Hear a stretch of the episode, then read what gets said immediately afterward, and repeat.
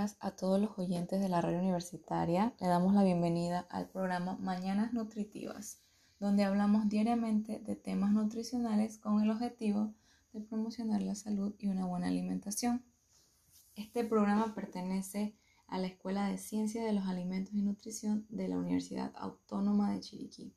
Hoy se dirige a ustedes mi compañera Eidelvide Espinosa y quien les habla, Elaine Castillo, estudiante de cuarto año de la licenciatura de nutrición. En el programa de hoy trataremos el tema de lactancia materna, beneficios e importancia. Despejaremos dudas sobre la lactancia, se obstaculiza o se debería interrumpir composición, entre otros puntos que esperemos sea de su interés y aclare alguna de sus dudas. Aperitivo de la mañana, queremos tocar el tema del marco legal de la lactancia materna en Panamá. ¿Sabías que la lactancia materna en Panamá cuenta con un marco legal constituido por decretos que fomentan y protegen la práctica de esta? El artículo 114 dentro del Código de Trabajo que regula las disposiciones de la madre y el empleador durante los periodos de lactancia materna en el, el trabajo establece que la madre, cuando está lactando, dispondrá en el lugar que trabaja de 15 minutos cada tres horas o media hora cada día, si ella así lo quiere. Y la ley 50 que fomenta la lactancia materna y en su capítulo 7, artículo 22, que habla sobre el etiquetado de fórmulas lácteas y alimentos para bebé, dice que no se harán comparaciones con la leche materna para desestimarla. Además de que el etiquetado no debe desestimular la lactancia natural y que no se van a utilizar términos como maternizado o humanizado.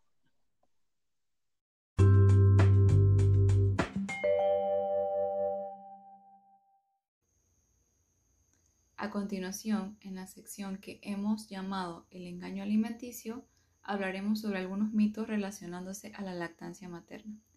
Si bien es cierto, hay muchos mitos alrededor de la lactancia materna. Sin embargo, la mayor interrogante actual es, ¿se transmite el COVID a través de la leche materna? A esto responden entidades como la UNICEF, quienes en su artículo titulado Lactancia materna segura durante la pandemia de COVID-19 mencionan que a la fecha no hay evidencia de que el COVID se transmita a través de esta. Bien, la Organización Panamericana de la Salud menciona tres importantes medidas de seguridad que deben seguirse durante la lactancia materna. Estas deben tenerse en cuenta al momento de amamantar. Algunas de ellas son lavarse bien las manos, usar mascarilla si usted cree que es un posible caso positivo.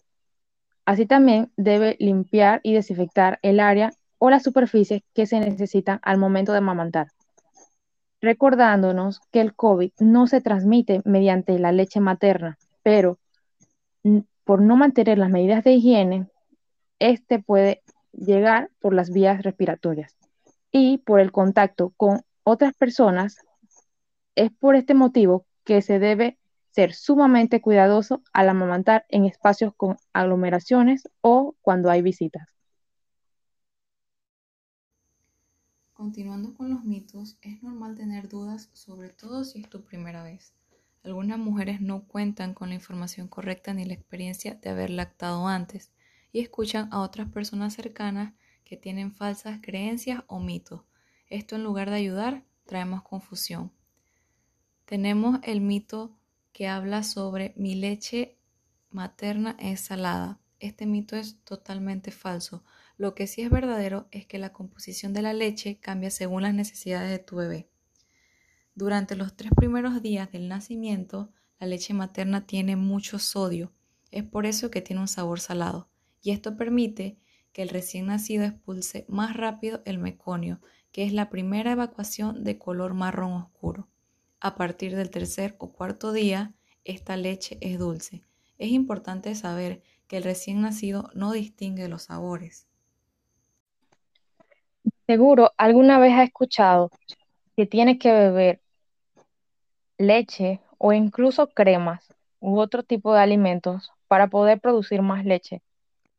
Esto es totalmente falso. La realidad es que la madre sí debe llevar una dieta equilibrada e hidratarse correctamente, pero esto no mejorará el hecho de producir más leche. Otro mito muy frecuente es que el amamantar duele.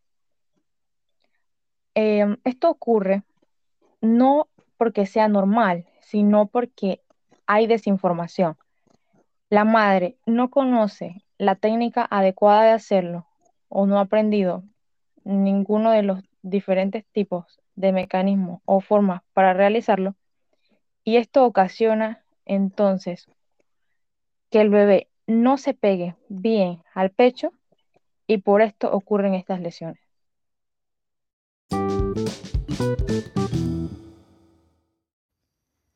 En esta sección que hemos titulado El alimento magnífico, queremos resaltar los beneficios de la leche materna, quien sin duda su primer beneficiado es el bebé, a quien aporta todos los nutrientes que necesita, incluyendo agua. La leche materna es fácil de digerir y sus nutrientes se absorben fácilmente. Esto permite que el niño alcance tanto el peso como la talla adecuada para su edad. También cuenta con propiedades inmunitarias, ya que éstas aumentan sus defensas. También aporta protección frente a infecciones o enfermedades como el síndrome de muerte súbita, obesidad infantil, diabetes y problemas digestivos. También previene la predisposición a alergias. Por otro lado, promueve el vínculo y su desarrollo psicoafectivo. Para la madre también ofrece beneficios. Fortalece el vínculo entre madre e hijo. Ayuda a que el útero retorne a su tamaño normal. Y además ayuda a que la mujer pueda recuperar su peso más fácilmente. Esto entre muchos otros beneficios. También presta comodidad, porque ésta siempre está preparada. Aumenta autoestima y seguridad, ya que previene la depresión postparto. Otros beneficios que presenta la leche materna es que para la familia no representa un gasto adicional, porque es gratis y está al alcance. Incluso para el ambiente puede ser un elemento 100% natural, contribuyendo a la protección del medio ambiente. No deja desechos tóxicos y siempre está preparada a temperatura adecuada.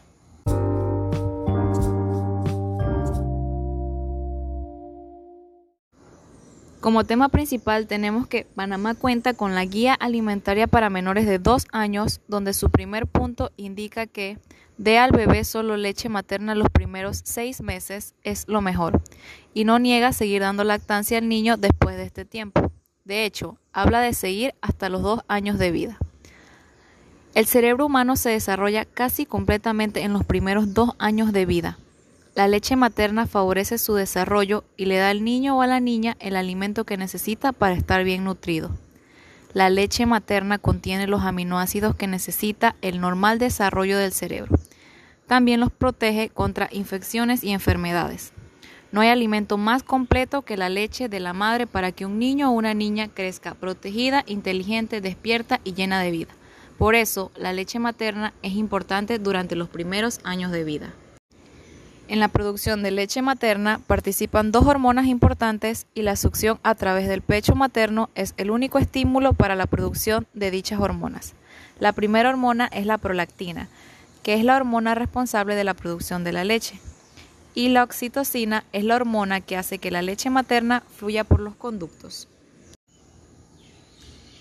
Además de esto, la leche materna tiene características específicas como el calostro, Así también se le llama a la primera leche. Es la primera vacuna del bebé ya que es más rica en proteínas y vitaminas liposolubles y también algunos minerales. Contiene oligosacáridos, inmunoglobulina A, lactoferrina. Actúa como efecto laxativo en el bebé y ayuda a prevenir la ictericia, que es el color amarillento que toma la piel, la membrana mucosa y los ojos. La leche materna pretérmino. Se le llama así a la leche materna que se produce en la madre que ha dado a luz a un bebé prematuro. La misma está adaptada naturalmente a la condición del bebé, conteniendo más proteínas, minerales como el hierro y más efectos inmunes que la leche madura, lo que lo convierte en un alimento ideal para su bebé con necesidades especiales. La que sigue es la leche de transición. Es la leche que continúa después de la producción del calostro y se genera del día 4 al 15. Esta leche va variando día a día tanto en sus propiedades como en la cantidad, alcanzando un volumen aproximado de 600 a 800 mililitros por día. Aporta la vitamina K, que el niño necesita para su flora intestinal, y también contiene la inmunoglobulina A, que protege al sistema inmune. Por último tenemos la leche madura. Ya es la leche que se produce a partir del día 15 después de nacido el bebé. Es completa en nutrientes, proteínas, grasas, carbohidratos, vitaminas, minerales, de acuerdo a lo que necesita el bebé. Aporta aproximadamente 75 kilocalorías por 100 mililitros. Su volumen es de 700 a 900 mililitros por día. Y si se trata de un parto gemelar, se producirá más leche de manera natural, de tal forma que ambos tendrán la cantidad de leche que necesitan. La leche de las madres es buena para la digestión del niño o niña y los protege contra las diarreas, además contra la leucemia en la niñez. Amamantar por seis meses o más se asocia con una reducción del 19% en el riesgo de leucemia en la niñez, comparado con un periodo más corto o con no amamantar. También protege contra el síndrome de muerte súbita infantil.